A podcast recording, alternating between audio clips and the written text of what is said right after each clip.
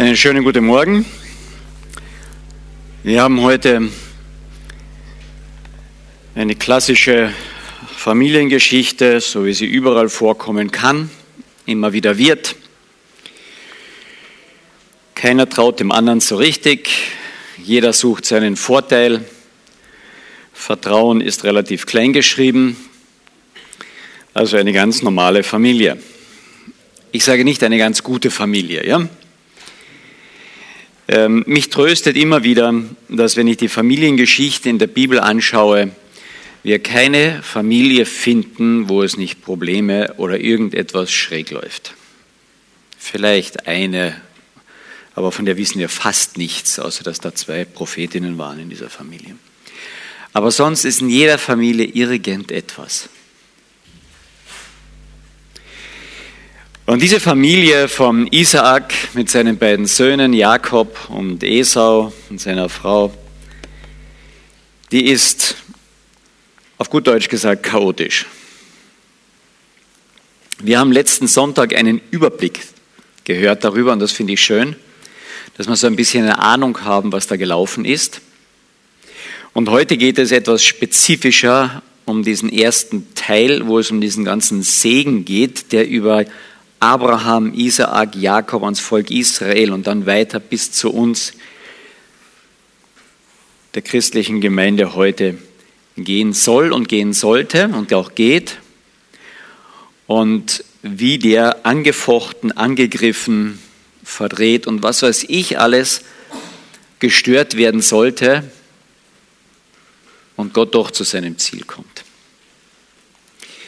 Ich habe leider kein PowerPoint im Moment. Für die, die unserer deutschen Sprache nicht so gut mächtig sind, kann ich jetzt nur die Bibelstellen sagen. Es beginnt mit 1. Mose, also Genesis, Kapitel 25, Vers 27. 1. Mose 25, also das Kapitel 25, die Verse 27 bis zum Ende. Ich lese einmal diesen Teil. Die äh, Rebekka, die Mutter von Esau und Jakob war eigentlich unfruchtbar, konnte keine Kinder bekommen. Und dann hat Isaac dafür gebeten und Gott hat das Gebet erhört und sie bekommt Zwillinge. Und der Ältere, der zuerst das Tageslicht erblickt, ist der Esau. Und der Jakob hält noch die Verse und wird direkt danach geboren und bekommt den Namen Jakob, Fersenhalter, aber auch Überlister. Und jetzt macht er seinem Namen gleich Ehre. Die Kinder wuchsen heran. Esau wurde ein Jäger, der am liebsten in der Steppe umherstreifte. Jakob aber wurde ein häuslicher, ruhiger Mensch, der bei den Zelten blieb. Ihr Vater, der gerne wild aß, hatte eine Vorliebe für Esau. Jakob aber war der Liebling der Mutter. Toll, hä? Als Esau einmal erschöpft nach Hause kam, da hatte Jakob gerade Linsen gekocht. Gib mir schnell etwas von diesem roten Zeug da, diesem roten da, rief Esau. Ich bin ganz erschöpft. Daher bekam Esau den Beinamen Edom. Der Rote ist das eigentlich. Und daher stammen die Edomiter, wenn man nachher im Alten Testament weiterliest. Jakob sagte nur, wenn du mir vorher dein Erstgeburtsrecht abtrittst. Ah, ich sterbe vor Hunger, erwiderte Esau. Was nützt mir da mein Erstgeburtsrecht?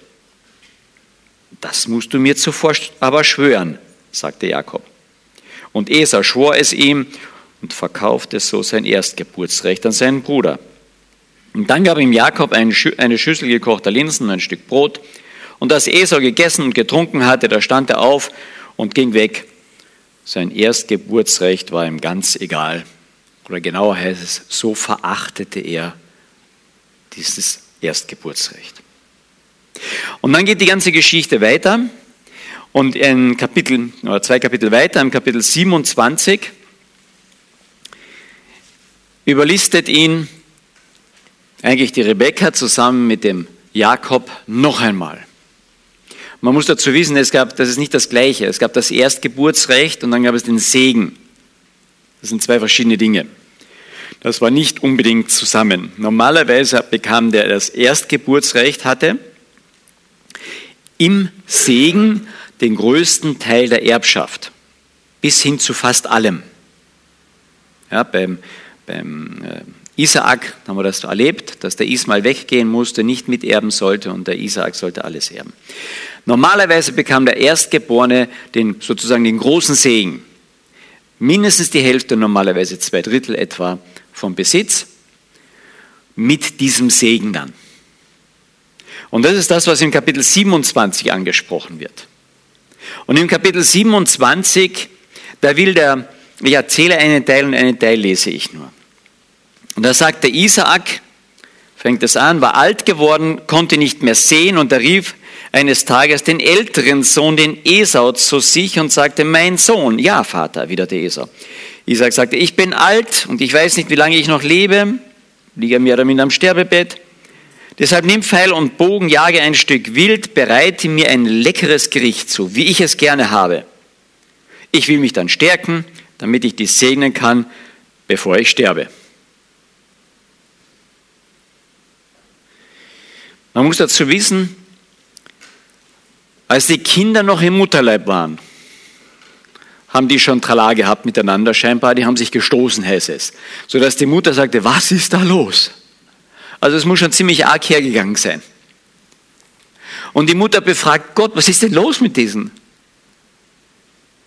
Und dann sagt ihnen, bevor die Kinder geboren werden, der Jüngere wird der Herr sein. Und der Ältere wird dem Jüngeren dienen. Das Erstgeburtsrecht geht auf den Jüngeren über. Der Segen geht über den Jüngeren. Den Bund, den Gott mit Abraham geschlossen hatte, der wird bei den Zwillingen, die du bekommen wirst, über den Jüngeren weitergehen. Das wussten die von Anfang an. Ich denke nicht, dass die Rebekka daraus ein Geheimnis gemacht hat vor ihrem Mann Isaac. Glaube ich nicht. Die haben das gewusst, die zwei.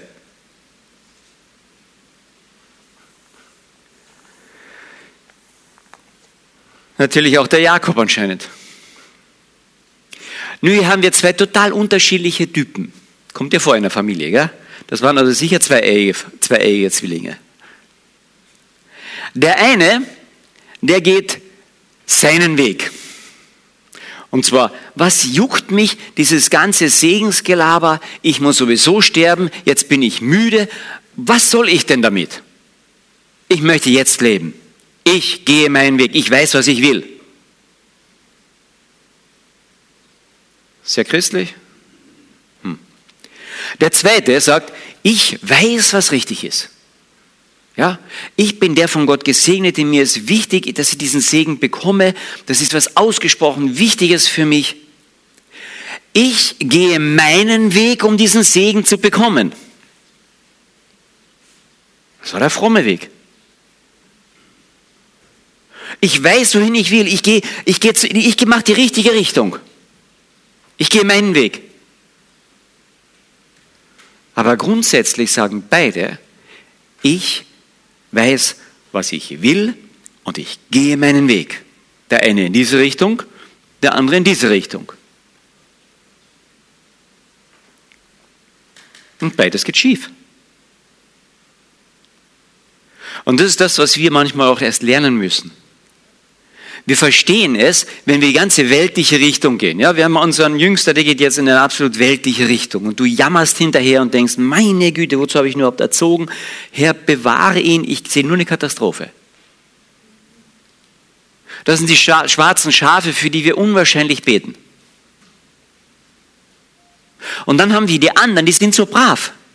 Ja, die bleiben ganz nett zu Hause bei Mama und sind einfach brav, die helfen und die, die nehmen ganz freiwillig das Geschirrtuch und trocknen ab. Ja? Und die, die bringen das Holz von draußen rein für die Feuerstelle und die helfen einfach, sind gute Köche und alles. Ja, toll. Das sind die weißen Schafe, für die brauchen wir nicht beten. Oder? Die zwei gehen beide falsch. Beide falsch. Und ich werde versuchen, das heute ein bisschen zu erklären, warum. Und dann, ähm, an dem Beispiel dieses Segens kann man das ganz, ganz großartig sehen. zwei Jungen, zwei Burschen, zwei Männer, die von Anfang an unterschiedliche Richtungen haben, aber eigentlich das ganz Gleiches tun. Meinen Weg gehen. Der eine glaubt, er ist total richtig, der andere sagt, das ist wurscht, ob er richtig oder falsch ist, Hauptsache ich habe meinen Spaß, kriege mein Essen und bin satt. Und so leben sie miteinander her. Und wir haben ja immer so im Hinterkopf, ja, die Burben, jetzt kriegen sie dann ihren Segen und beschwindeln sich. Das waren keine Burben. Wisst ihr, wie alt die damals waren? Um das zurückrechnen, wir wissen nicht genau das Jahr, aber in etwa kann man das zurückrechnen, weil wir wissen, wie alt der Isaac geworden ist und wann er die Kinder bekommen hat und so weiter. Die waren um die 80. Das waren keine Bubenstreiche. Ja? Die waren um die 40 wahrscheinlich, wie er sein Erstgeburtsrecht verkaufte. Und als es um den Segen geht, war er um die 80.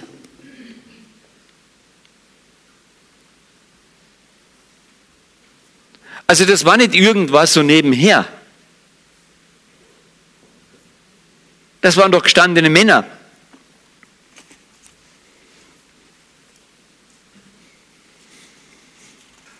Vor allem der Esau.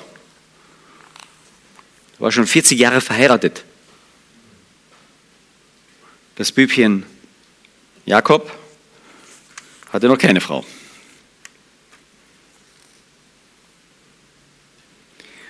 Und jetzt geht diese Geschichte weiter.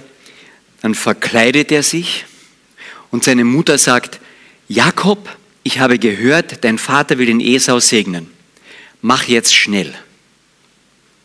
Und sie setzt ihre Autorität als Mutter ein und sagt, höre auf mich. Das ist so viel wie gehorche mir. Und dann noch einmal verstärkt, tue, was ich dir sage.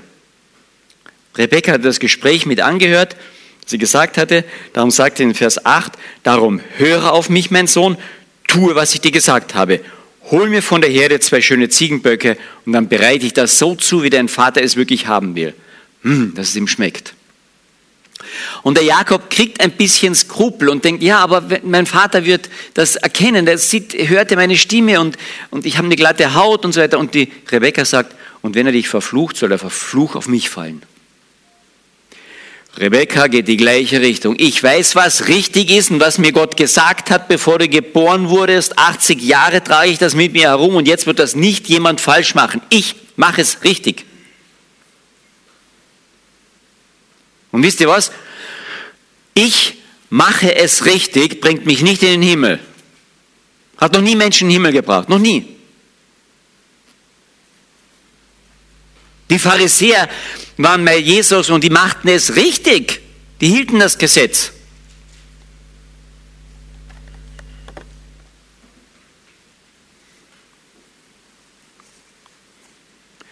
Und Rebecca will alles richtig machen. Der Jakob will es auch irgendwie richtig machen, aber merkt, dass es doch etwas schief ist. Aber er folgt seiner Mutter, er geht hinein, sein Vater hat ein bisschen Zweifel, weil die Stimme nicht so richtig ist und dann sagt er, ich will dich umarmen. Ja, und dann riecht er die Kleider des Esaus, die der Jakob angezogen hatte. Und dann segnet er ihn.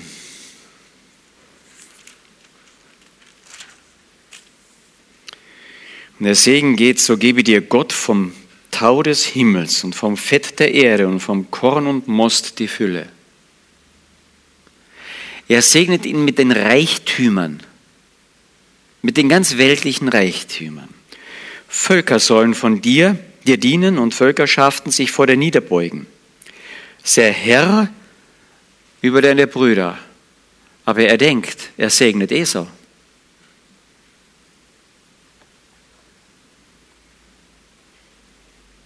Und er weiß nicht, dass er den richtigen Segen dem Richtigen zuspricht, dem Gott bereits als vor über 80 Jahren zugesagt hatte. Und vor dir sollen sich niederbeugen die Söhne deiner Mutter, die dir fluchen, die seien verflucht, und die dich segnen, die seien gesegnet. Und kaum ist der Segen ausgesprochen, kommt der Esau rein und sagt, Vater, segne mich. Und der Vater kriegt einen Riesenschreck. Ist doch interessant, dass er nicht gleich einen Herzinfarkt bekommt. Aber so alt und krank war er anscheinend nicht. Er hatte nur ein bisschen die Torschlusspanik. Denn dieser Isaak, der Vater, der lebte noch gut 30 Jahre. Der lag nicht am Sterbebett. Was war in dieser Familie los? Und dann hört der Esau, wow, mein Bruder hat mich betrogen. Dem drehe ich den Kragen um. Und dann sagt zu seinem Vater, Vater, hast du denn keinen Segen übrig? Hast du nichts mehr für mich? Und dann hält dieser Vater wenigstens an dieser einen Sache fest. Ein Segen ist heilig, den kann ich nicht ändern. Weil der Segen ist etwas, was Gott mir gegeben hat, was ich weitergeben kann. Und das ist der Grundsatz des Segens. Gott segnet, damit andere auch in diesem Segen stehen. Immer weitergeben.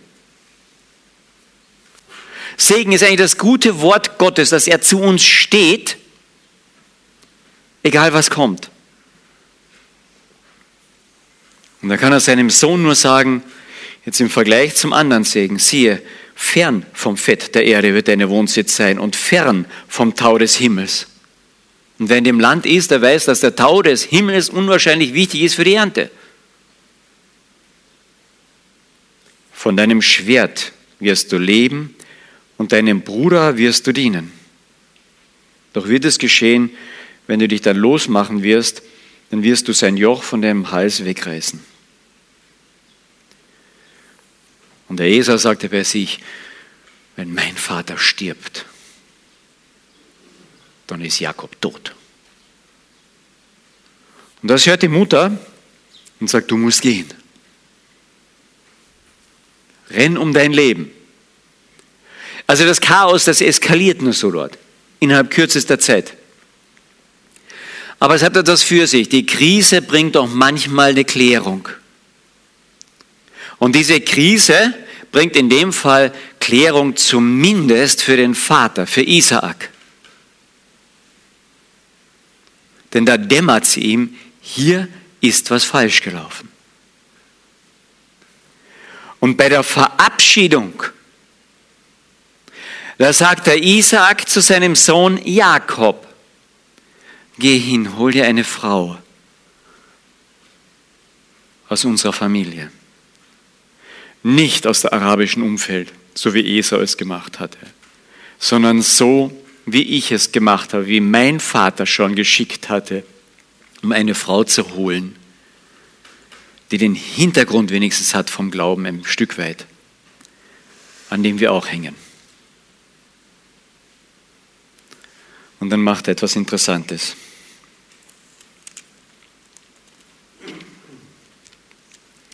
Ich lese das gerade vor, in Vers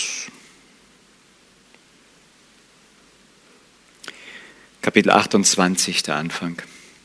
Da rief Isaak den Jakob, nicht den Esau, er ruft den Jakob, den Jüngeren, und segnete ihn ganz bewusst. Und er befahl ihm und sagte, nimm du dir nicht eine Frau von den Töchtern der Kanaans, mache dich auf, gehe nach Padan Aram zum Hause Betuels, des Vaters deiner Mutter, und nimm dir von dort eine Frau von den Töchtern Labans, des Bruders deiner Mutter. Gott, der Allmächtige, gehe mit dir, segne dich und mache dich fruchtbar und mehre dich, dass du zu einer Schar von Völkern werdest. Und, und das ist entscheidend, und gebe dir den Segen Abrahams, dir und deine Nachkommen. Endlich klingelt es bei diesem Isaak nach 80 Jahren, wem er den Segen weiterzugeben hat. Versteht ihr, was da Tolles dabei ist? Dass trotz unserer Hickhacks, Umwege, rechts, links abbiegen, das Wort Gottes immer bleibt. Gott hat gesagt, der Jüngere wird dem Älteren über ihn herrschen, der Ältere wird dem Jüngeren dienen, der Segen wird auf dem Jüngeren ruhen. Ihr könnt machen, was ihr wollt. Mein Wort bleibt. macht, was ihr wollt. Mein Wort bleibt. Ihr werdet viele Umwege gehen. Ihr werdet Herzeleid haben. Der Jakob hat seine Mutter nie mehr gesehen. Er hat seinen Vater noch begraben dürfen. Und vielleicht war das noch ein Stück Segen für Isaak, dass er gemerkt hat, Gott hat doch meinen Sohn Jakob gesegnet, trotz allem hin und her.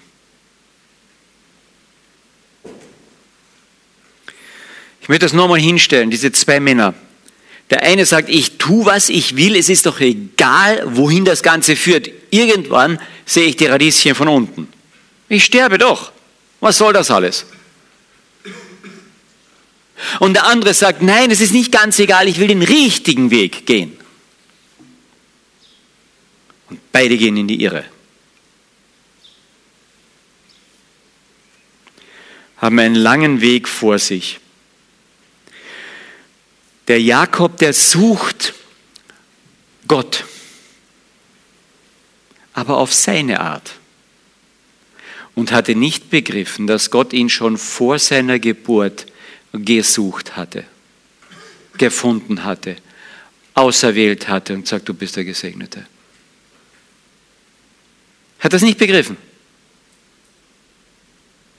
Der braucht über 20 Jahre, um ein bisschen davon zu begreifen, bis er bei Pniel ist und mit Gott selbst ringt.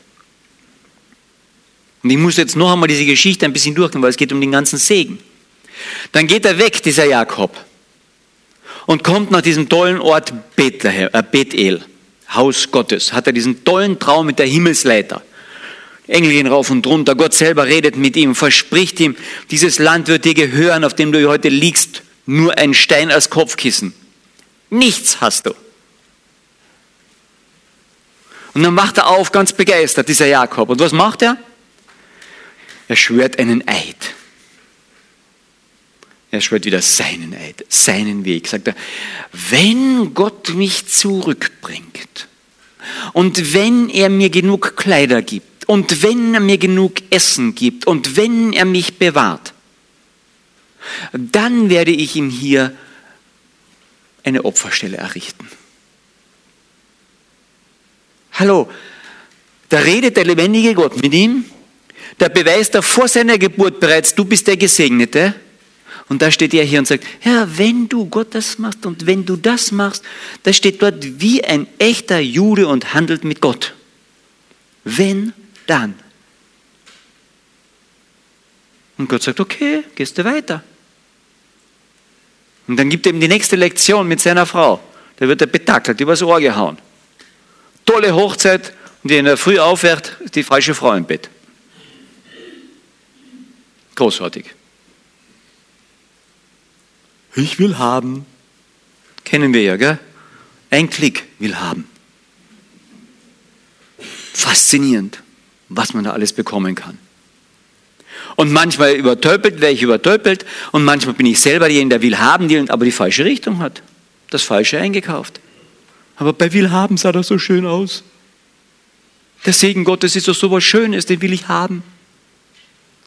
Du kannst ihn nicht haben. Was? Du kannst ihn dir nicht erwerben. Und wenn wir etwas aus dieser Geschichte lernen sollen, dann bitte schön das. Ich kann den Segen Gottes nie erwerben. Mit wenn, dann. Ich kann ihn nicht erhandeln, erkaufen, sonst irgendwas. Der Segen Gottes, dass er zu mir steht, das gute Wort über mir spricht, mich begleitet und da ist, ist eine Entscheidung Gottes nicht meine. Der Segen Gottes ist immer eine Entscheidung Gottes. Geht durch die ganze Bibel durch, von vorn bis hinten. Den kann ich nicht erwerben. Er ist Gnade. Er ist immer Gnade. Jetzt steht er vielleicht da und sagt, hallo Karl Helmann, Entschuldigung, aber den hätte ich doch ganz gerne, den Segen Gottes. Warum steht das denn überhaupt in der Bibel?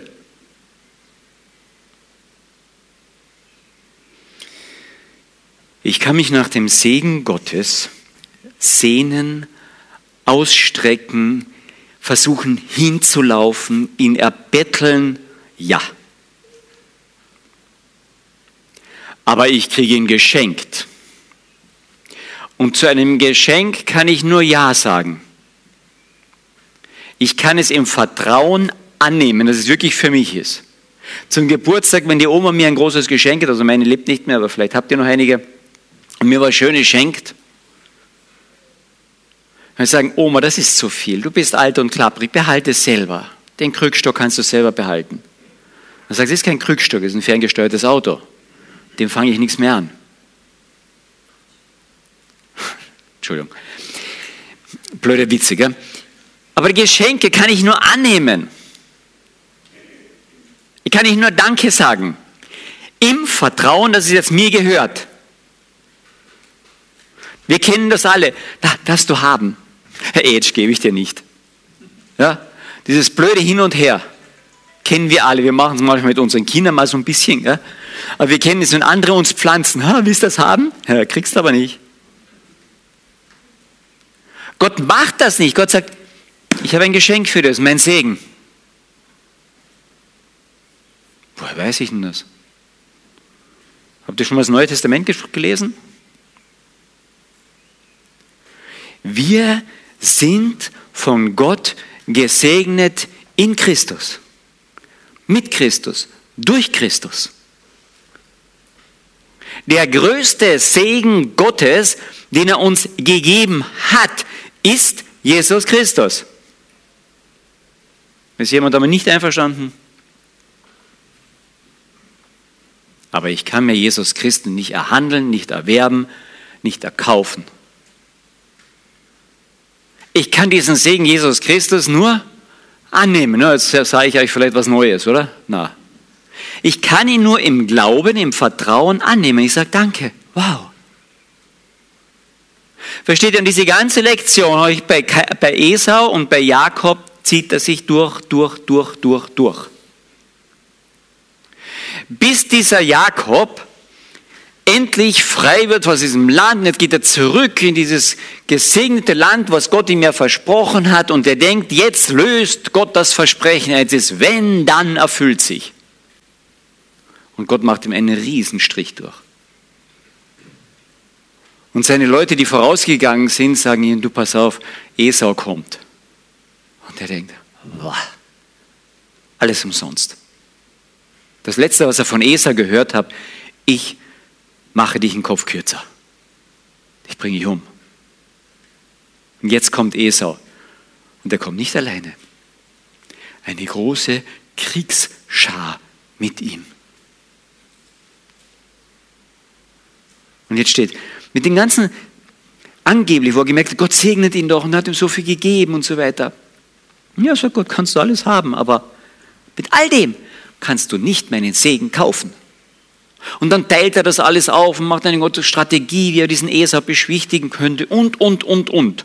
Und dann geht er in der Nacht zurück noch über diesen Jabok, über diesen kleinen Bach oder Fluss und dort heißt es dann, dann ringt ein Engel mit ihm. Dann ringt ein Mann mit ihm. Und er weiß, es ist, es ist Gott in einer Gestalt, die ihm hier begegnet. Und dann ringt er und ringt er mit diesem, die ganze Nacht hindurch. Und dann stehen ganz interessante Worte. Dann steht da, als der Mann, also der Mann Gottes, merkte, er kann diesen nicht niederringen. Entschuldigung, kann Gott den Jakob nicht niederringen? Aber Gott geht es nicht um die Zerstörung des Jakob, sondern geht, Gott geht es um den Jakob. Und er möchte diesen Jakob gerne segnen. Und der Jakob sagt, ja, segne mich. Aber Segen ist kein Ringen. Nicht einmal gewalttätig kann er das kriegen. Und Gott muss ihm das zeigen. Schau mal, du kannst es nicht erkaufen mit deinem ganzen Besitz, den du jetzt hast, weil Esau kommt. Und jetzt ringst du mit dir, damit ich dich noch da irgendwie heraushole, gell? Damit du stark genug wirst. Und dann macht Gott so. Bing. Und das hebräische Wort, was dort steht, ist wirklich Bing. Er tupfte seine Hüfte an. Also, zum Glück hat er nicht mehr gemacht. Und die war draußen, bang, ausgerenkt. Und dann ring mal weiter mit ausgerenkter Hüfte. Und der ärgert mich, es geht nicht mehr. Und er hält noch einmal fest und sagt, segne mich. Und dann geht Gott zum letzten Schritt und sagt, wie heißt du?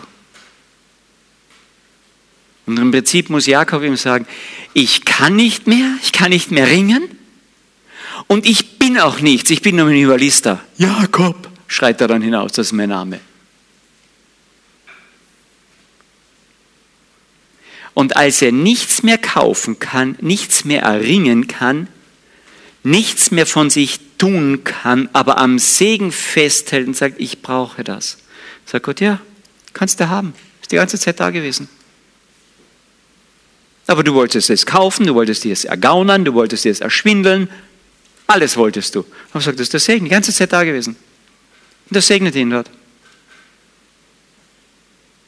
Und dann geht ihm ein Kronleuchter auf. Nein, da steht dann, dann ging ihm die Sonne auf. Da steht ja nicht da, weil er sagt, es gab einen schönen Sonnenaufgang.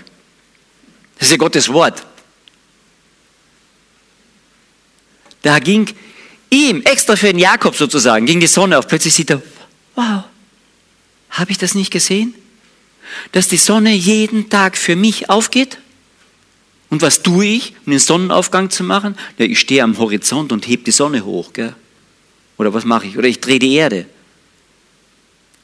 Nichts kannst du tun, um Sonnenaufgang zu machen. Oder kann jemand das von euch? Null. Und plötzlich steht der Jakob da und sieht zum ersten Mal die Sonne aufgehen. Ich habe nichts dazu beigetragen. Ich kann nur sagen, danke, du bestrahlst mich. Ja, dieses Bild schickt Gott ihm sozusagen noch hinterher und sagt, hallo, du bist der Gesegnete. Immer gewesen. Vor deiner Geburt bereits. Vor Grundlegung der Welt habe ich dich erwählt. Dich, jeden Einzelnen, sagt Gott. Bevor du geboren wurdest, bevor du gezeugt wurdest, habe ich dich erwählt. Du kannst dich ausstrecken nach, dieser Segen, nach diesem Segen, nach dieser Erwählung.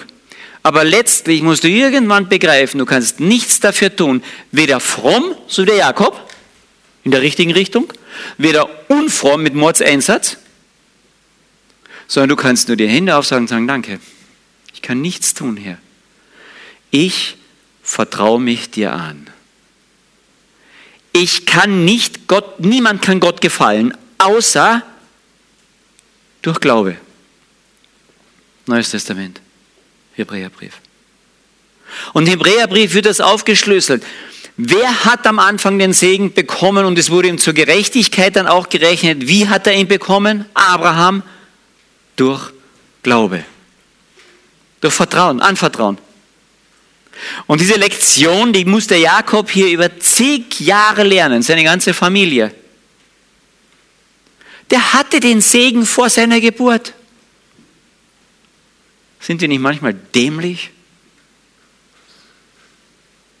Aber der Schlüssel ist Vertrauen. Und er hatte den Schlüssel nicht begriffen. Er hatte gedacht, der Schlüssel ist tun. Und Gott sagt, nein, der Schlüssel für den Segen ist Vertrauen. Aber wenn du den Segen bekommen hast, weil du vertraust, keine Angst, du wirst was tun. All die guten Werke, die Gott vorher schon vorbereitet hat, das sollst du dann tun. Ja, es gibt keinen kein Christen, der nichts zu tun hat. Gott hat alles vorbereitet bereits.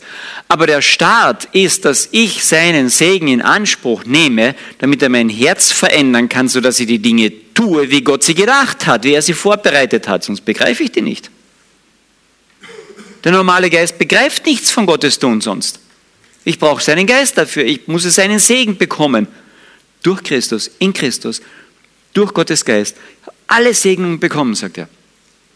Und dann fängst du an zu verstehen und darfst Richtiges tun. Das ist ein Wachstum, jawohl.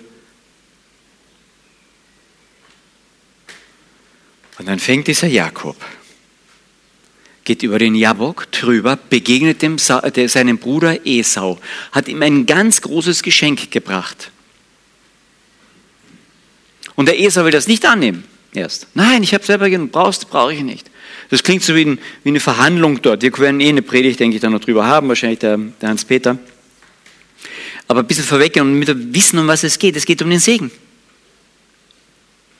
Und dann heißt es, Jakob drang in ihn.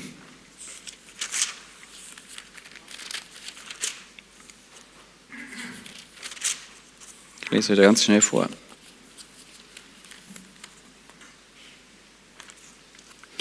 Kapitel 33, Vers 8, äh, Vers 11. Als sie sich gegenüberstehen, die Brüder, und sich versöhnen ein Stück und der Jakob ihn nicht umbringt, sondern um den Hals fällt, da sagt der Jakob, äh, der Esau und Esau und Jakob sich um den Hals fallen. Da sagt der Jakob zum Esau, der ihn eigentlich erst umbringen wollte, nimm doch mein Geschenk, das dir überbracht worden ist. Denn Gott hat es mir aus Gnade, aus was? Aus Gnade geschenkt. Und ich habe alles. In dem Vers steht noch mehr. Aber der hat doch daheim, der hat doch diesen, seinen Onkel überlistet mit diesen Schafen und mit diesen Ziegen und diesen gestreiften Sachen. Wir werden die Geschichte noch hören. Um ja viel dort mitzukriegen. Und plötzlich merkt er, dass das alles passiert ist, war nur Gnade. Er hatte vorher mit Gott gerungen. Und im Ringen mit Gott, Peter möchte, es ist alles Gnade. Der hat meine Hüfte angehüpft. Es ist nur Gnade, dass ich überhaupt noch lebe. Danke für die Gnade. Gnade. Und wisst ihr, was in dem Vers noch steht? Nimm doch mein Geschenk, das ich dir erbracht habe. Weißt du, das Wort Geschenk, wie das im Hebräischen heißt? Segen. Der Jakob sagt jetzt seinem Bruder, nimm doch meinen Segen. Und segnen tut immer der Höhere den Unteren. Und er drang in ihn, bis der Esau den Segen annahm und damit klar und deutlich sagte, du bist der Erste.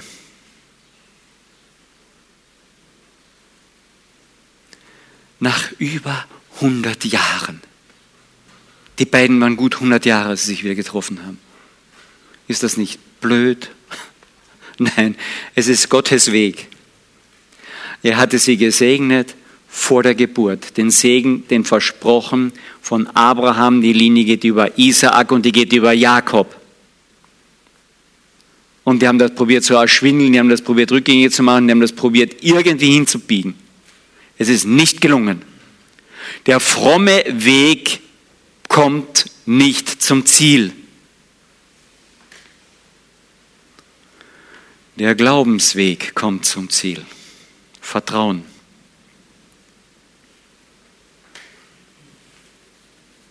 Dann kommt, bricht der Segen durch. Und dann kann der gesegnete Jakob seinen Bruder Esau segnen. Ich finde das so großartig, wie Gott zu seinem Ziel kommt. Aber es ist der Glaubensweg. Ihr kennt meine permanente Frage. Glaubst du wirklich? Und dann nicken wir alle, ja, wir glauben alle. Denn ich meine, vertraust du Gott wirklich? In allem? Vertraust du ihm? Ja, natürlich. Wie sehen dann unsere ganzen Bemühungen immer wieder aus? Sind das Bemühungen, Gottes Werke zu tun oder sind das Bemühungen, Gottes Segen zu bekommen? Bravheit, Nettigkeit.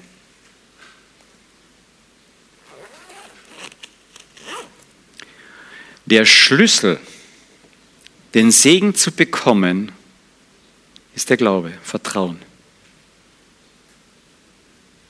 Der Schlüssel, um Glaube zu bekommen, ist das. Der Glaube wächst aus dem Wort Gottes. Wir haben etwas in der Hand um uns in den Richtung des Segens immer wieder zu bewegen.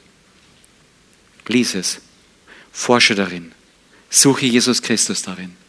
Den größten Segen, der uns gegeben ist, Jesus Christus. Und er selbst sagt, forscht in der Schrift, denn sie ist die von mir zeugt. Und aus dem Wort kommt der Glaube. Und das Vertrauen ist der Schlüssel, den Segen Gottes in Anspruch zu nehmen.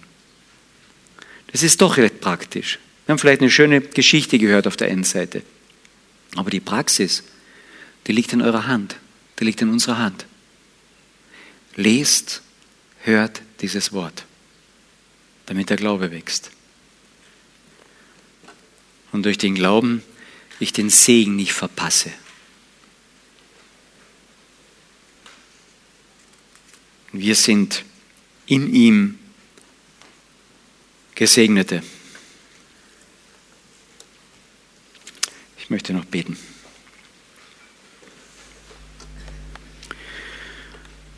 Vater im Himmel, ich danke dir von ganzem Herzen, dass du den, den Segen vor Grundlegung der Welt, vor meiner Geburt, vor unserer Empfängnis bereitgestellt hast und gesagt, du bist ein Gesegneter in und durch Jesus Christus.